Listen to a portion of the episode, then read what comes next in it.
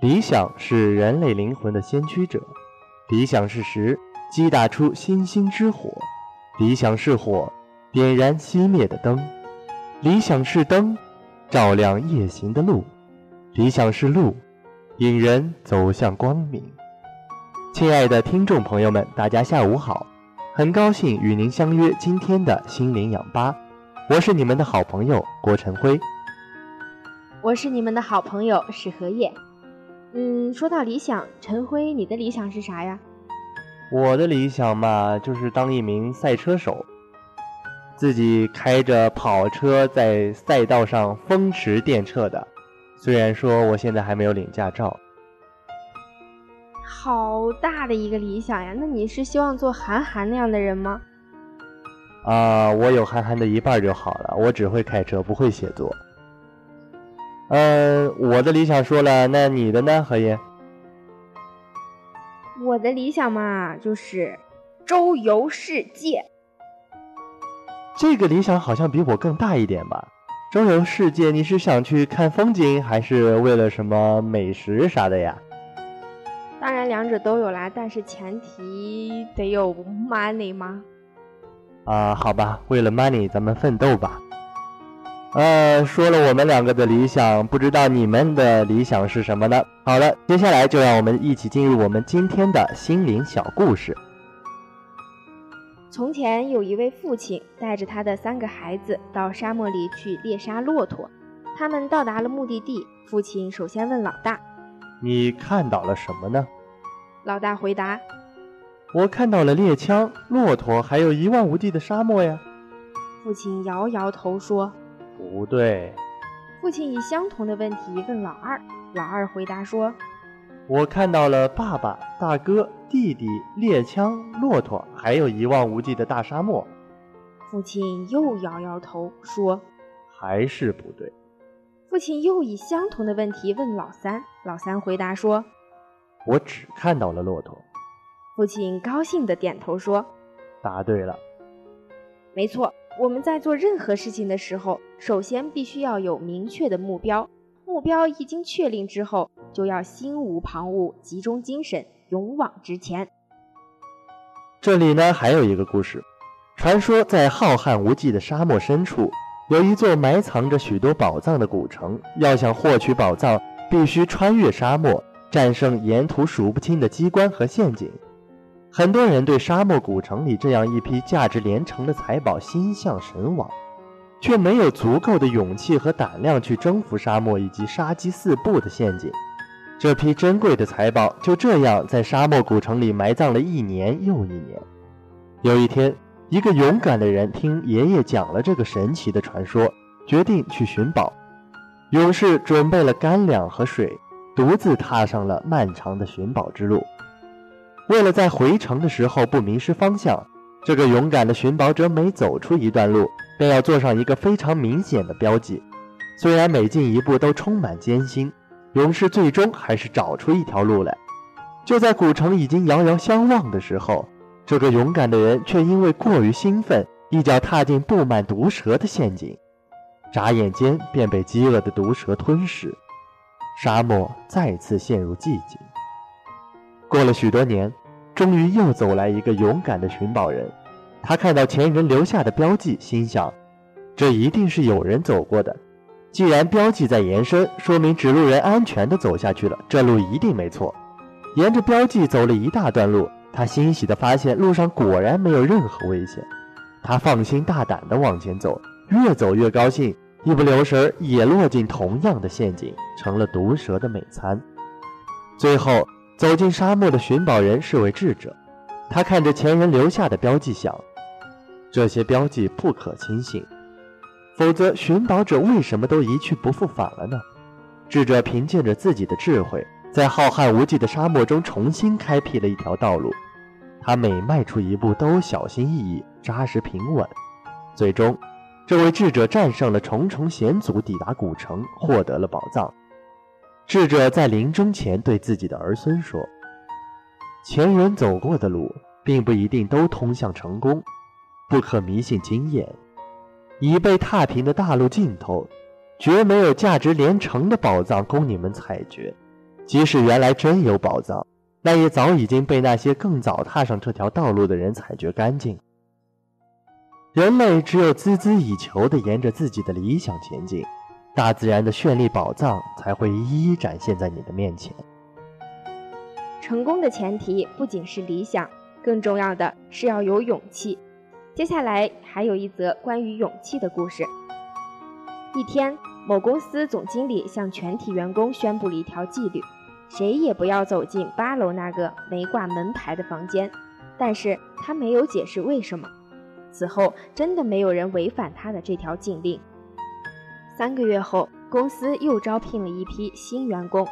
在全体员工大会上，总经理再次将上述禁令予以重申。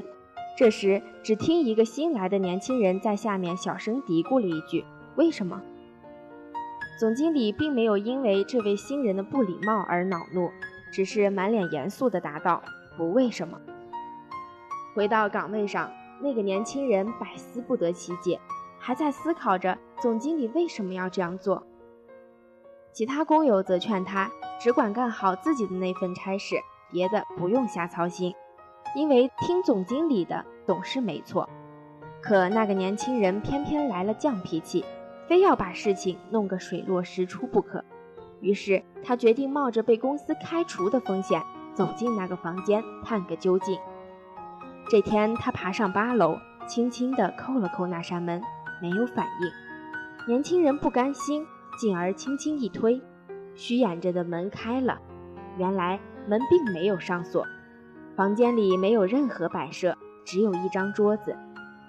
年轻人来到桌旁，看到桌子上放着一个纸牌，上面用毛笔写着几个醒目的大字：“请把此牌送给经理。”年轻人拿起那个已落满灰尘的纸牌，走出房间，自有所悟，乘电梯直奔十五楼总经理办公室。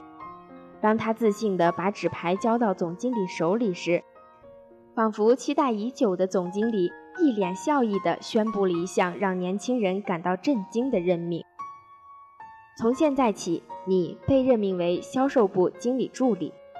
在后来的日子里，那个年轻人果然不负众望，不断开拓进取，把销售部的工作搞得红红火火，并很快被提升为销售部经理。事后许久，总经理才向众人做了如下解释。这位年轻人不为条条框框所束缚，敢于对上司的话问个为什么，并勇于冒着风险走进某些禁区。这正是一个富有开拓精神的成功者应具备的良好素质。所以在生活中，我们也要敢于向权威挑战，不为条条框框所束缚，勇于开拓。讲了这么多小故事，不知道你有没有什么收获呢？接下来，让我们一起进入今天的关于心理那点事儿。我们今天要说的可是你不知道，你又不能不知道的心理小常识。你知道吗？易怒的人伤口好得慢。是，这是说的是你吗？我易怒吗？我身上也没有伤口呀。好啦，不开玩笑，这可是实验得出的结论。实验者事先都在其前臂上制造小的烧伤。接受了一系列心理测试，以评估他们日常发怒的频率，然后被按发怒等级分类。测试结果表明，对于不能控制愤怒情绪的人来说，测试中的小伤口需要四天以上时间才能痊愈，约是好脾气的人的三倍。研究人员推测说，易怒的人应激激素皮质醇分泌量较高，这可能是他们伤口难以痊愈的原因吧。好专业呀！那你知不知道移动家具可以改善心情呢？我只知道买新家具可以改善心情。好了，我给你讲讲吧。大卫·贝克汉姆每当心情紧张、情绪焦虑的时候，他就会不停地搬动家具，将房间重新布置。当然，它也不是个例。我们很多人在收拾完房间后，就会觉得心情舒畅了许多。其实这种嗜好从心理学上不难找到解释。人在受到外力压力时，心理的平衡被破坏了，压力越积越多，就容易使人产生紧张和焦躁的情绪。如果从内心无法找到宣泄的出口，这时可以借助外部环境的有序来刺激内心，如重新布置家具，就会给心里带来愉悦感。这对缓解焦虑情绪确实大有裨益呢。Really？那我以后生气的时候就去搬家去吧。你觉得咱们宿舍有家具可以让你搬吗？大功率。嘘，不敢说出来，不敢说出来啊。好了好了，继续吧。再来说一个小现象啊。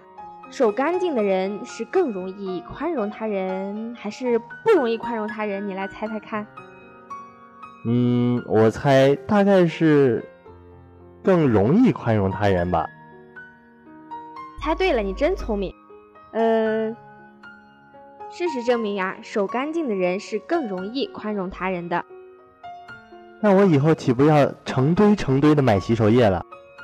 那我就可以人缘爆表了呗。行了行了，说正事儿。其实啊是这样的，英国斯科纳尔博士与同事共同进行了这一研究。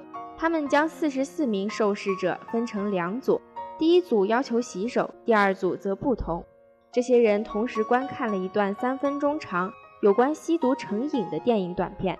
接下来，研究人员要求两组人回答一份问卷，是对之前所看电影片段的评价。结果发现，洗过手的受试者对不道德行为的容忍度要高于没有洗手的，所以手干净的人更愿意宽容和原谅他人。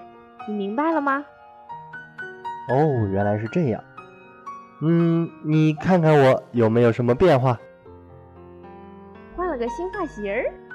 哇，看出来了。那你知道我为什么又换发型了吗？因为你想人缘爆表。呃，其实是这样的，我最近看到一个报道，说是理发有助于缓解不良情绪。最近心情不太好，所以就去理了个发呗。真的吗？这是为什么呀？嗯，看起来呢，一个人的情绪好坏似乎与理发是扯不上任何关系的。然而，意大利心理学家莱森斯却建议人们在情绪欠佳时，不妨去理发室理发，这样可调节心理的不平衡。研究人员发现，从美发厅出来的妇女不仅看起来漂亮，而且她们的情绪也明显的变好。这位心理学家还认为，一个人在情绪变坏时，若能改变一下发型，可以抑制坏情绪的早期发作及干扰引起抑郁症的激素的产生。哦，原来是这样啊！那再说一个你不知道的，爱脸红的人更容易被原谅。啊，这个这个我知道，脸红嘛是泄露人内心情感的一个明显信号。人们在感到尴尬、羞耻或害羞时脸会变红。人是唯一在尴尬时脸会变红的灵长类动物。这个信号让人们的内心情感表露无遗。人们通过脸红的方式发送出对群体致歉的信号，这能让人们知道脸红人已经认识到自己的错误。脸红能平息敌对行为，消除怒火，让人们更快地原谅你。真的好神奇呀！听众朋友们，是不是还想知道更多有趣的心理现象呢？但是由于时间关系，今天的心灵氧吧就要和您说再见了。如果您有问题或是困扰，欢迎到十六号楼幺零三室心理健康教育中心咨询，热线电话五五零三八幺七。喜欢心灵氧吧的同学呢，还可以下载最卓越或者荔枝 FM 手机 APP 收听大话卓越。我们和编辑韩青策划范娇秀在那里等着你。下期还有更加精彩的关于心理那点事儿，不要错过哦。感谢您的收听，祝大家假期愉快，我们下期不见不散，拜拜。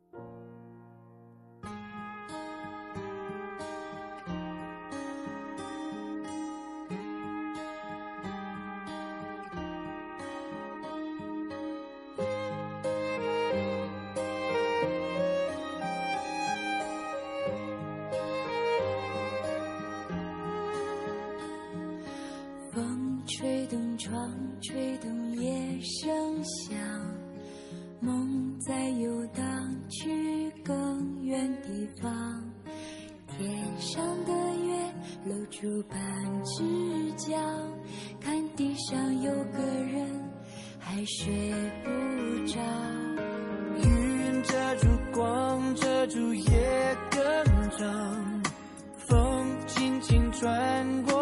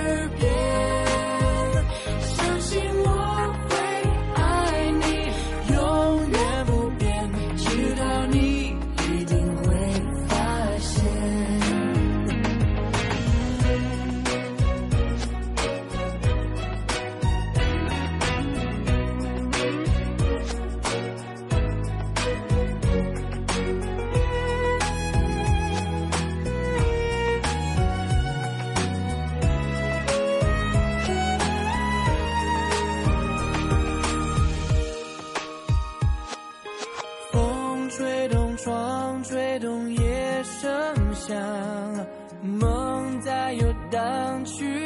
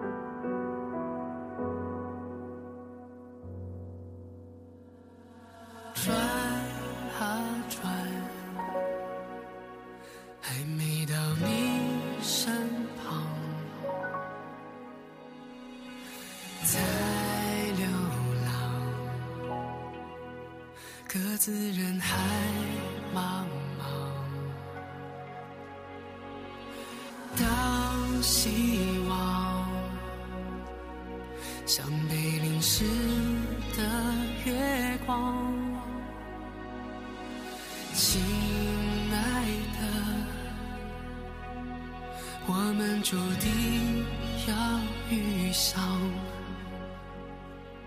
风穿过衣裳阳光芬芳我们为何悲伤？拐多少弯依然不晚你是我的信仰。因为爱就是爱不解释你一定懂尽在不言中是感应是认定是心跳的